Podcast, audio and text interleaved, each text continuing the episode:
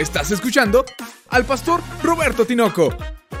Vive una vida conforme al corazón de Dios. Palabra viva. Muy bien.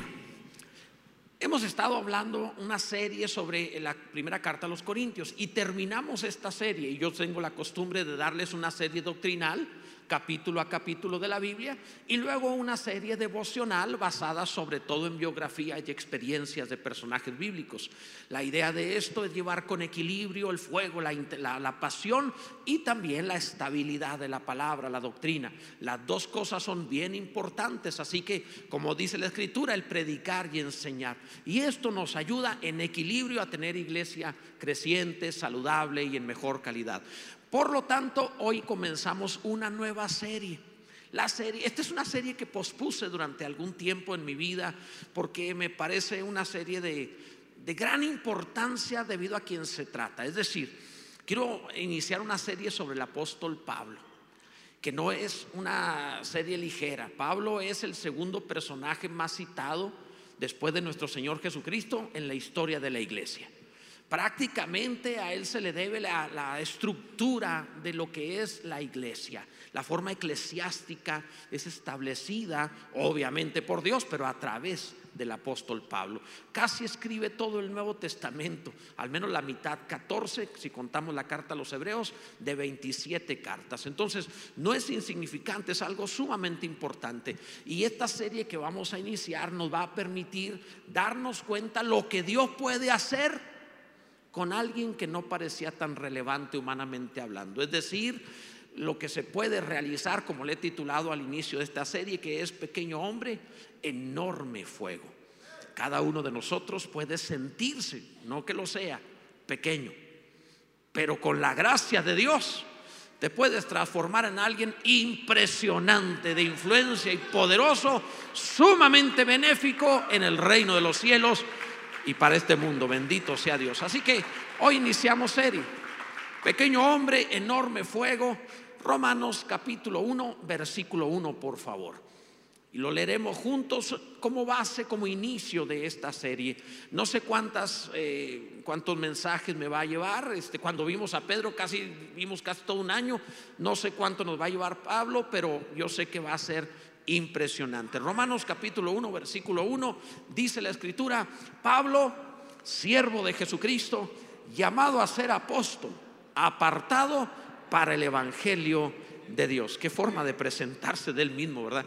Qué manera de presentarse a sí mismo. Además, con las credenciales en los frutos, que eran lo que respaldaba estas palabras. Saben, Ah, en 1986 hubo el despegue del Challenger con siete personas y me gustaría que vieran así bien rápidamente en 15 segundos de lo que fue esa ocasión, ese día.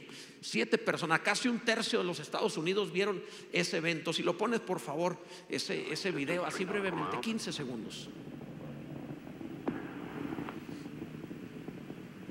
Engines throttling up, three engines now at 104%. Challenger, go and throttle up. Challenger, go and throttle up.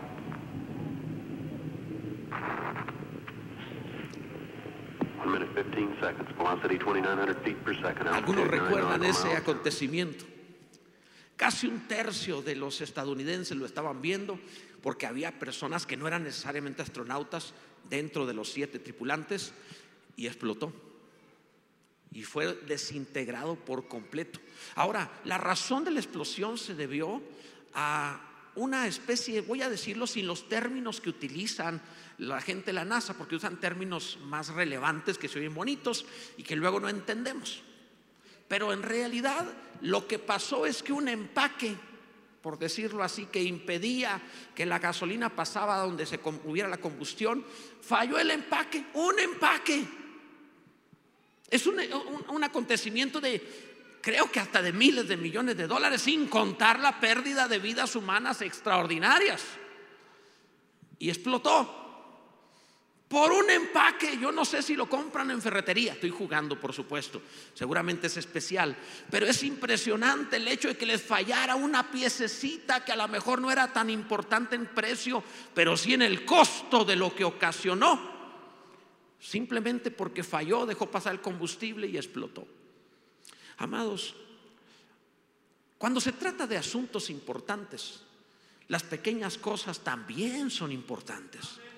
Cuando se trata del reino de los cielos y su expresión en este mundo, no podemos hablar de una vida que sea insignificante, porque hasta el más pequeño de los santos podría ser el más importante en el reino de los cielos según el propósito divino. De eso se trata la vida del que empezamos a ver hoy el apóstol Pablo. Se le denominó Pablo, se le apodó Pablo, se llamaba Saulo, se le puso por apodo Pablo, que significa pequeño. Y créeme que le pusieron pequeño porque era pequeño. Físicamente, humanamente hablando, las características de este hombre no eran de manera natural sobresalientes. Pero la gracia de Dios en él hicieron cosas espectaculares. Cuando uno lee un poco sobre la historia, la Biblia no lo describe físicamente, pero hay una carta no bíblica que escribe Tito y que se la manda a un hombre llamado Onesíforo por si buscaban nombres de aquellas épocas, ahí tienes uno, Onesíforo. Cuando, ¿cómo llama a mi niño? Ponle Onesíforo.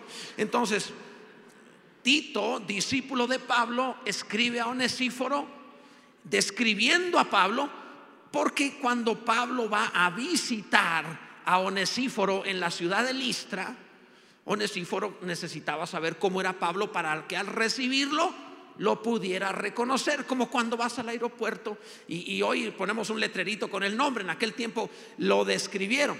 Y así describe Tito, discípulo de Pablo, a Pablo. Dice él, hombre de pequeña estatura, calvo, de piernas arqueadas, vigoroso, cejijunto, o sea, las cejas juntas, de nariz un tanto sobresaliente, o sea, narizón, pero lleno de gracia yo no sé cómo me sentiría como pastor que alguna de mis ovejas me describiera de esa manera. O sea, esto no fue muy agraciado, que digamos, pero si se trataba de reconocerlo, pues obviamente lo tenía que describir como era verdaderamente.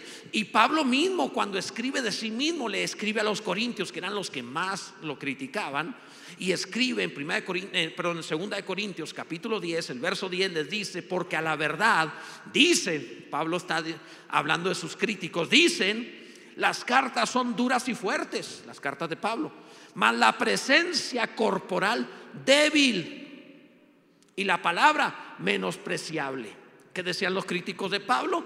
Físicamente era alguien que pasaba desapercibido, débil. Y su predicación mal predicador, despreciable. ¿Te habías imaginado a Pablo así? Feo, pequeño, mal orador.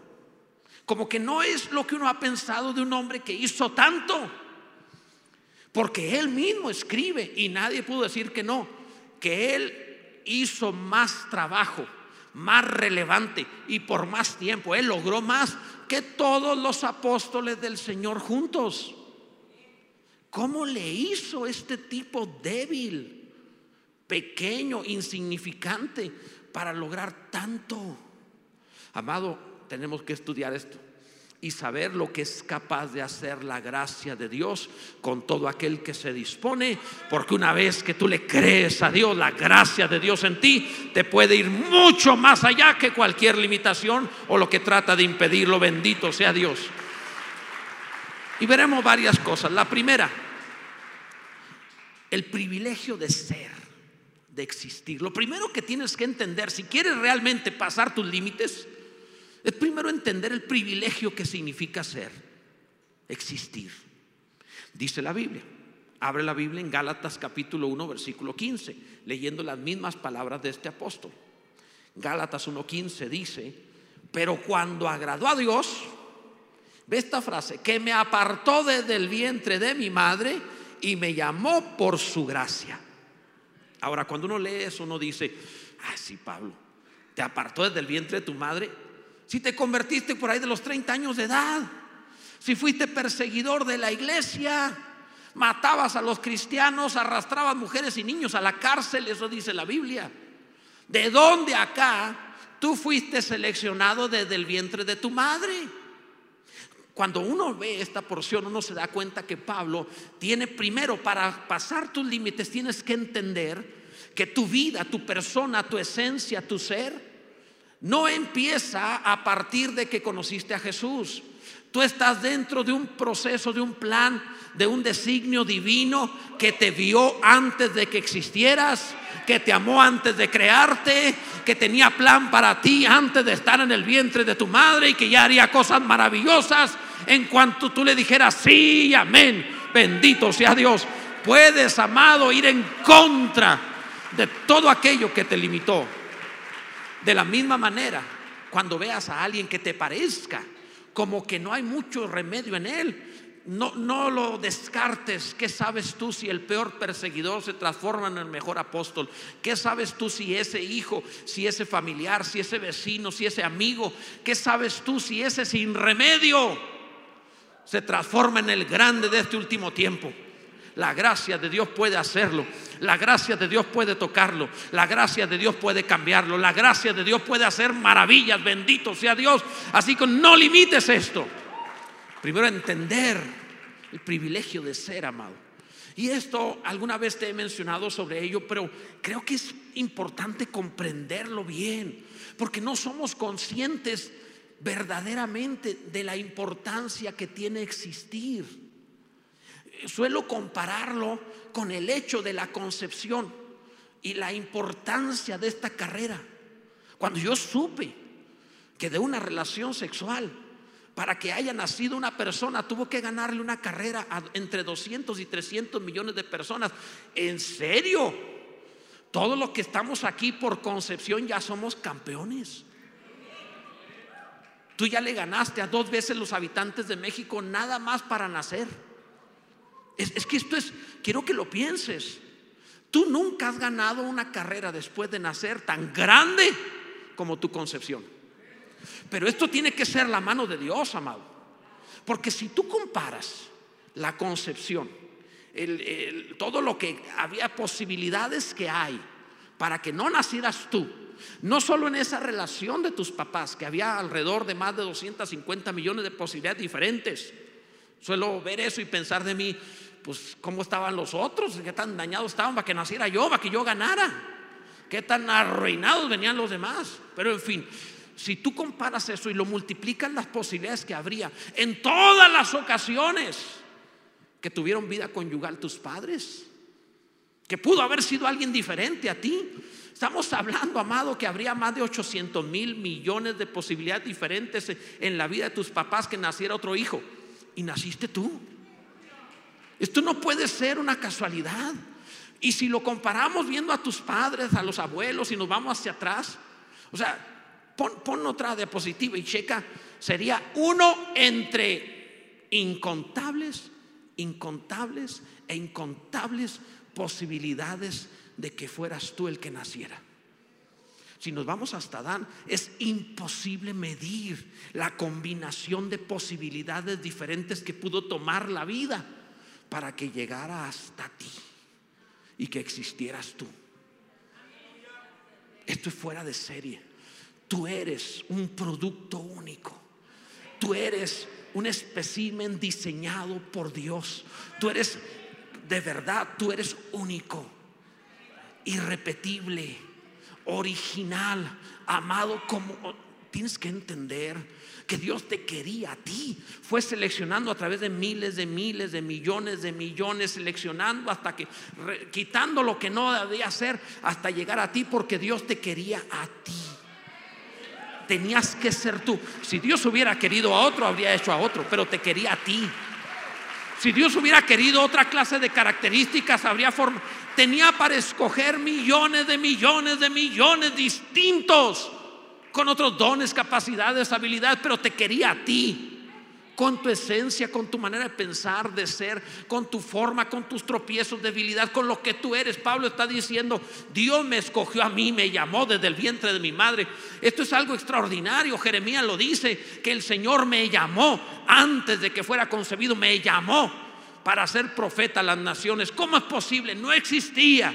Pero desde el principio, antes de Adán, escucha, antes de Adán, antes de que la humanidad existiera, en el corazón divino, Él te vio. y señaló el camino por donde habría de ir separando, eliminando hasta llegar a ti y que existieras tú porque te quería a ti y porque tiene un plan para ti en esta vida. Bendito sea Dios. No eres cualquiera, eres extraordinario y si te das cuenta de tu valía harás maravillas, amado. Bendito sea el Señor.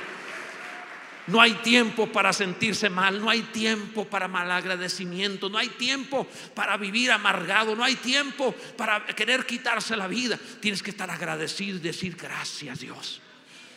Tienes que dejar de oír otras voces que te debilitan, que te ofenden, que te hacen sentir menos, que te señalan. Tienes que dejar de oír eso y oír a Dios y decir, Él me amó.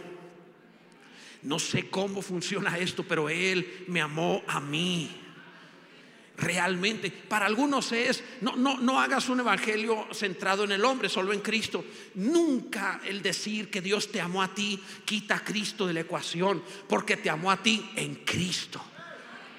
Y debes saber que el amarte a ti en Cristo implica que cuando te conviertes, tú no te transformas en una persona cristiana igualita a los demás. Te respeta tu idiosincrasia tu esencia, tu manera de ser. Si Pablo está feo, chaparrito y tiene su manera farisea de, ser, Dios va a salvar a Pablo y va a amar a ese fariseo, chaparrito y feo. Y a ese hombre lo va a usar en esa manera.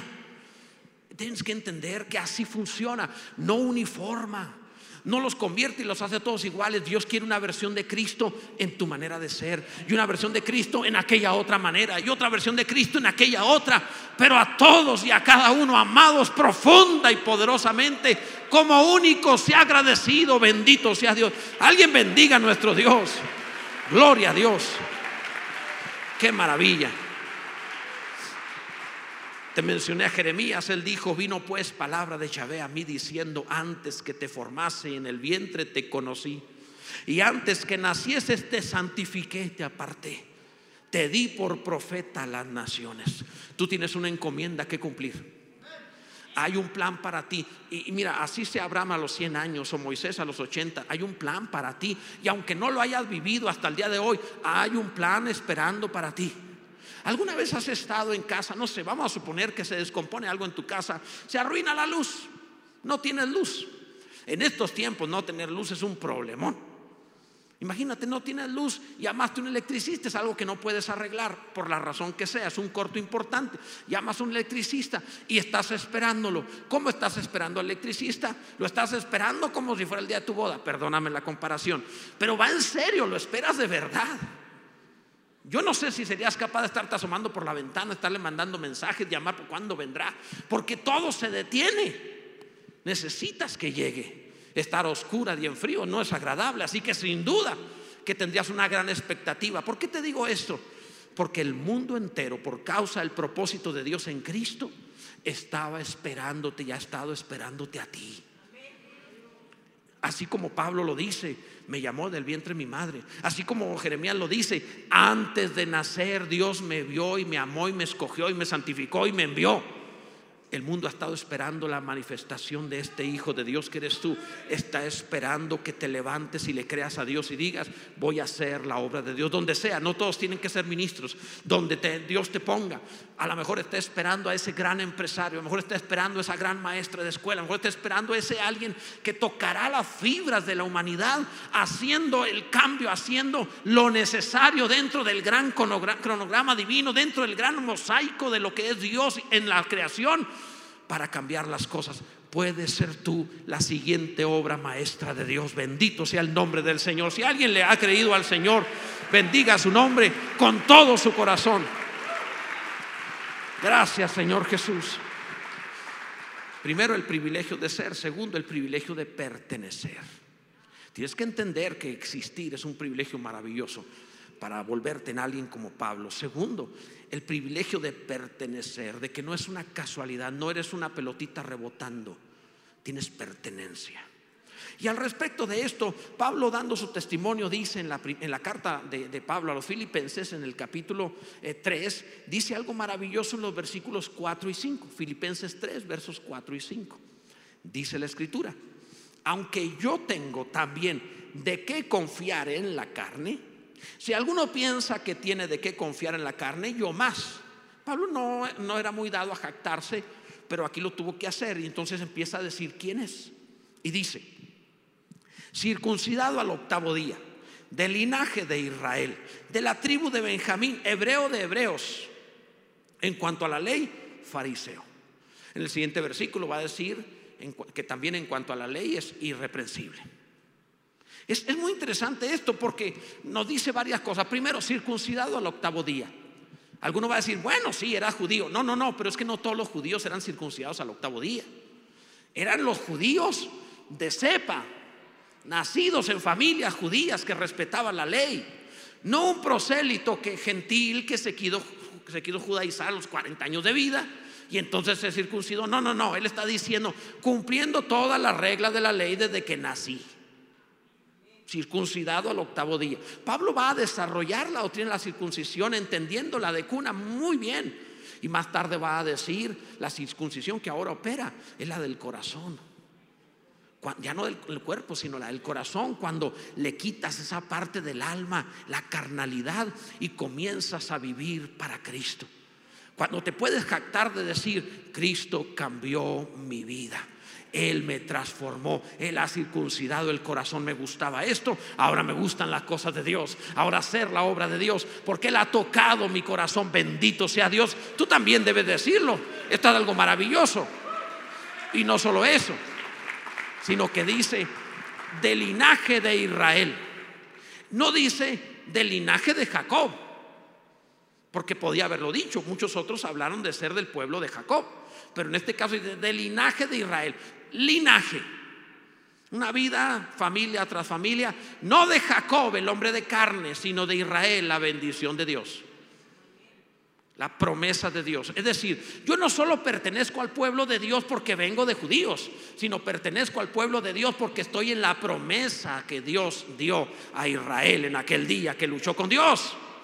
Y esto, mi amado, es como cuando tú dices algo semejante. Escucha esto, dice además hebreo de hebreos. El original es hebreo de hijo de hebreos.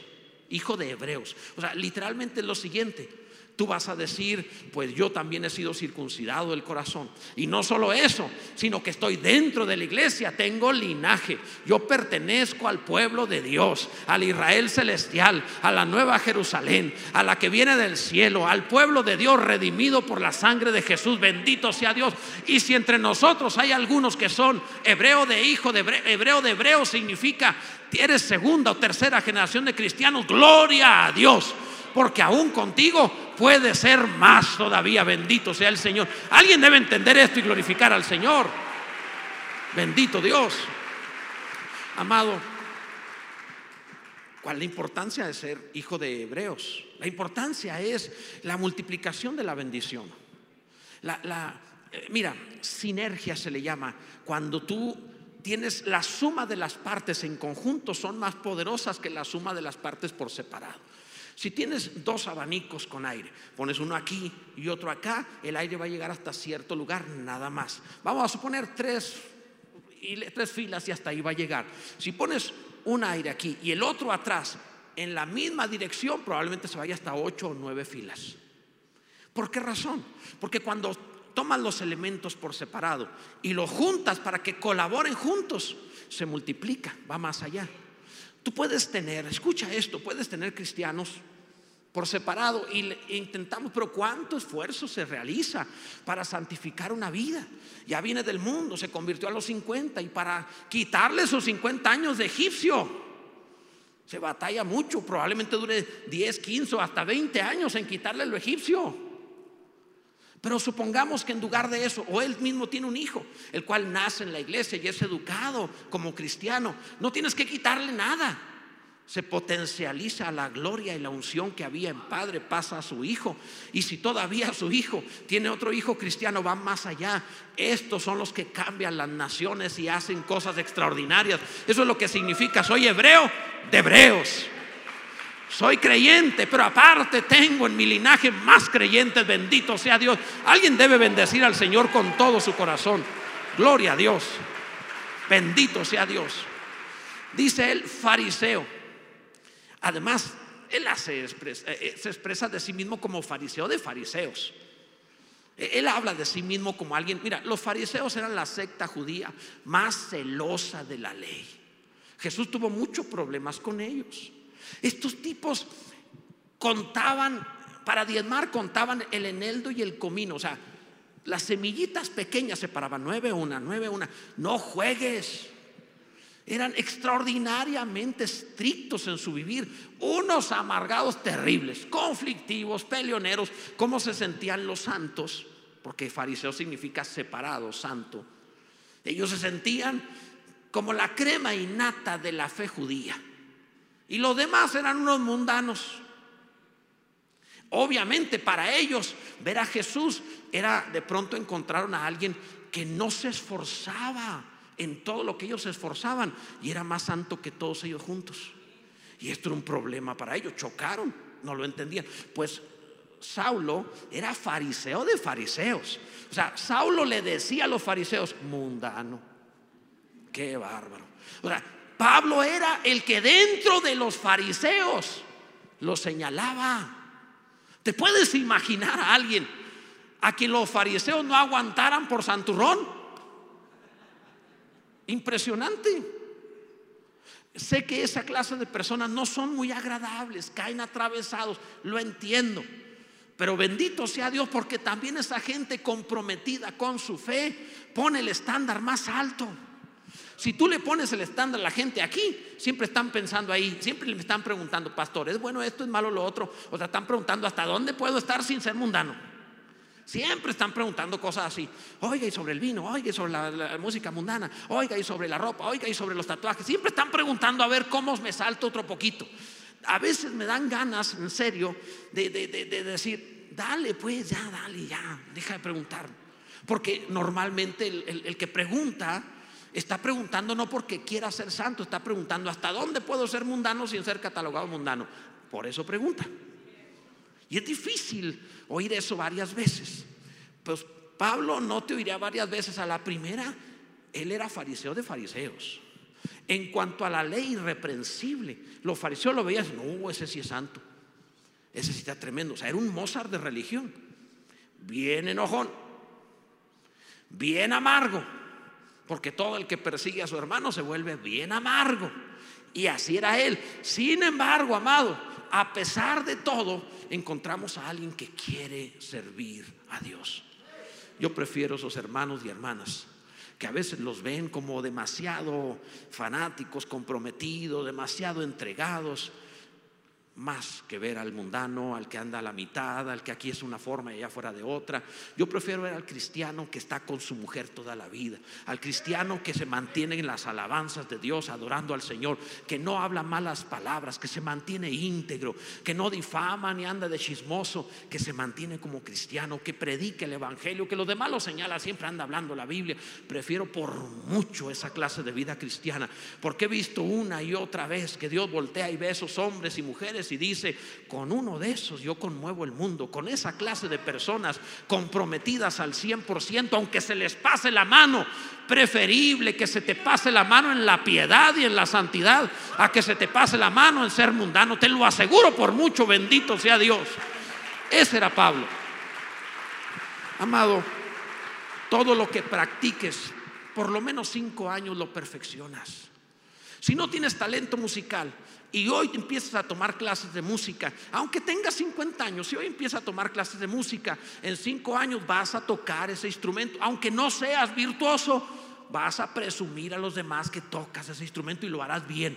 Porque el cerebro se adapta y hace terminaciones neurológicas necesarias para ahora lo que le estás demandando y va a aprender y se va a desarrollar y la gente va a decir, oye, tienes talento musical. No, lo que tuve fueron ganas. Fue perseverancia.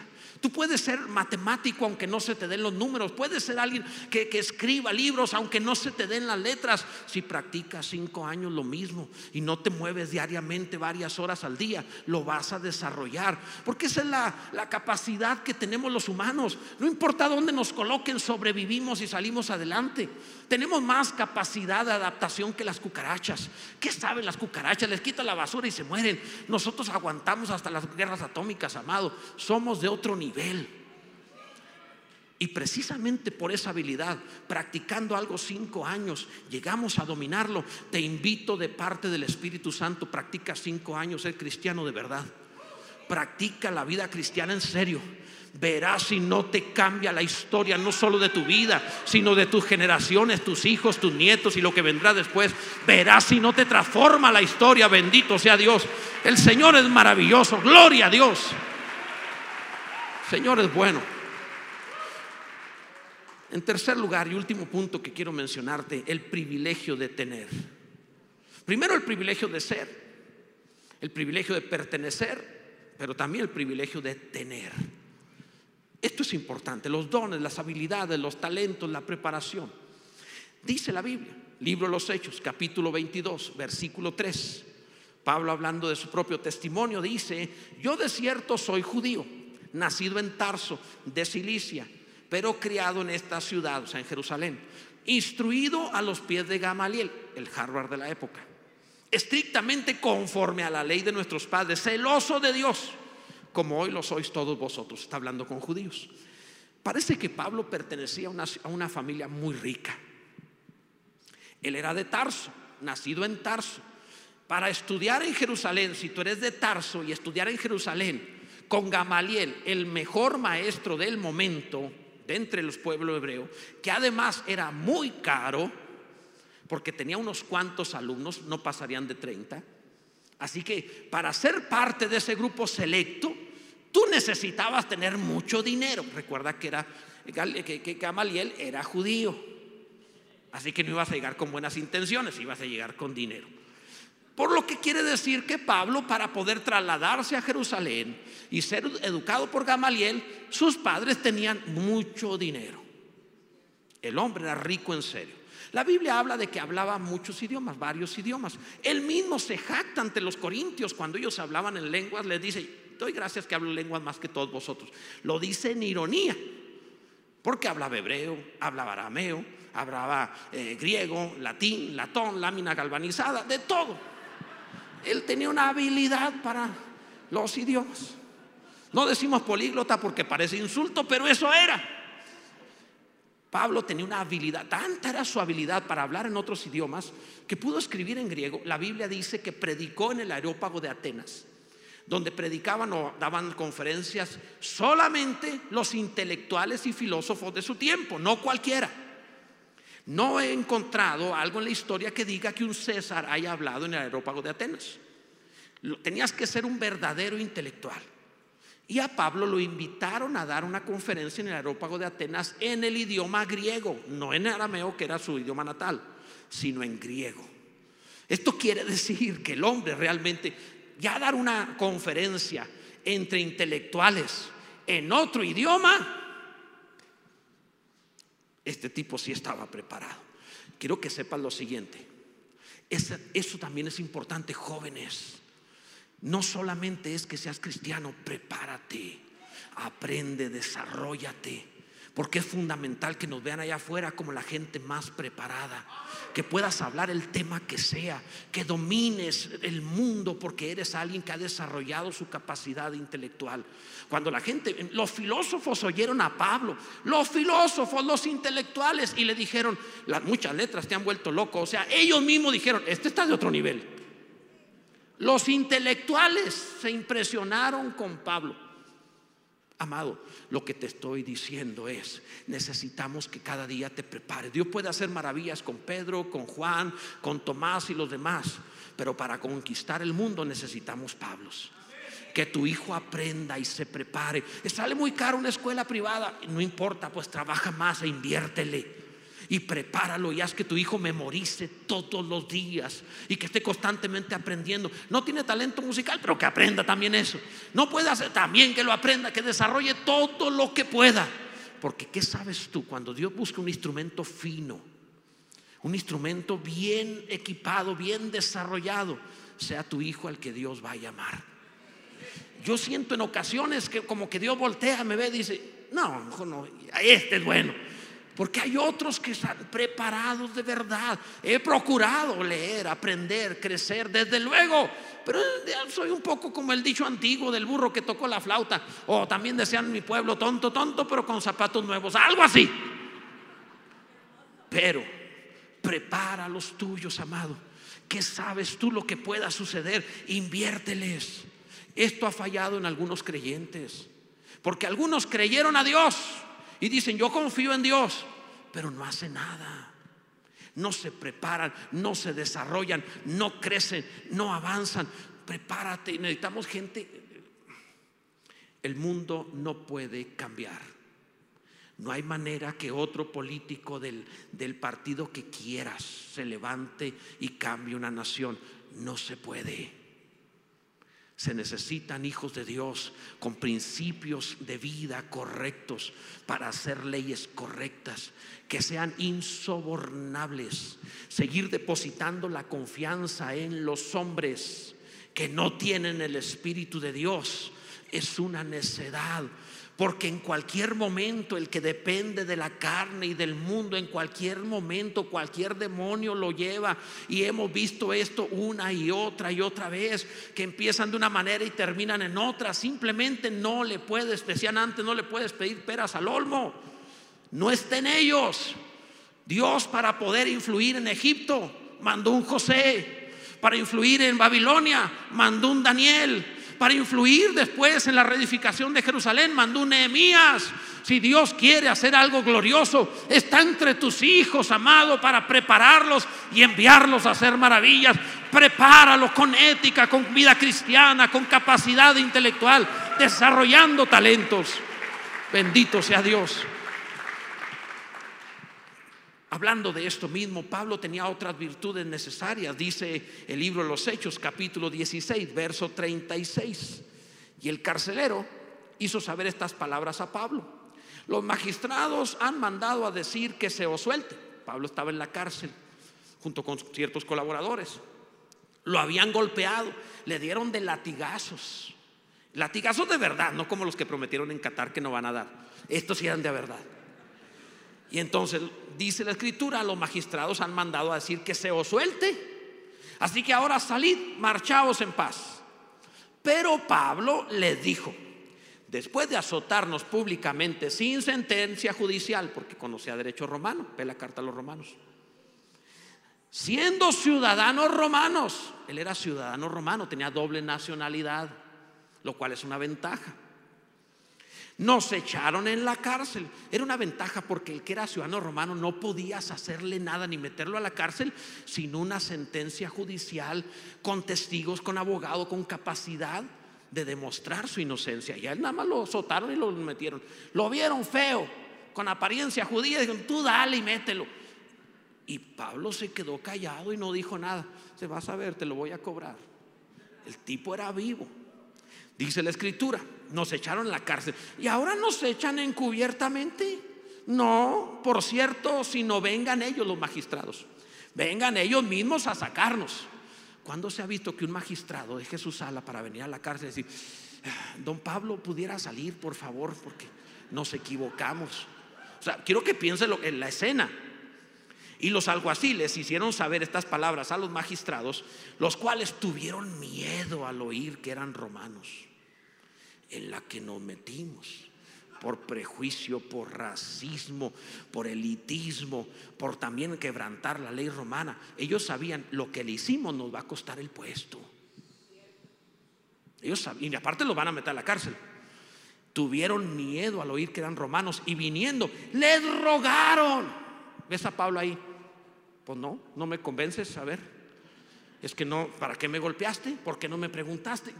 Yo, creo que sí le, presionó. Le rogaron y sacándole les pidieron que salieran de la ciudad.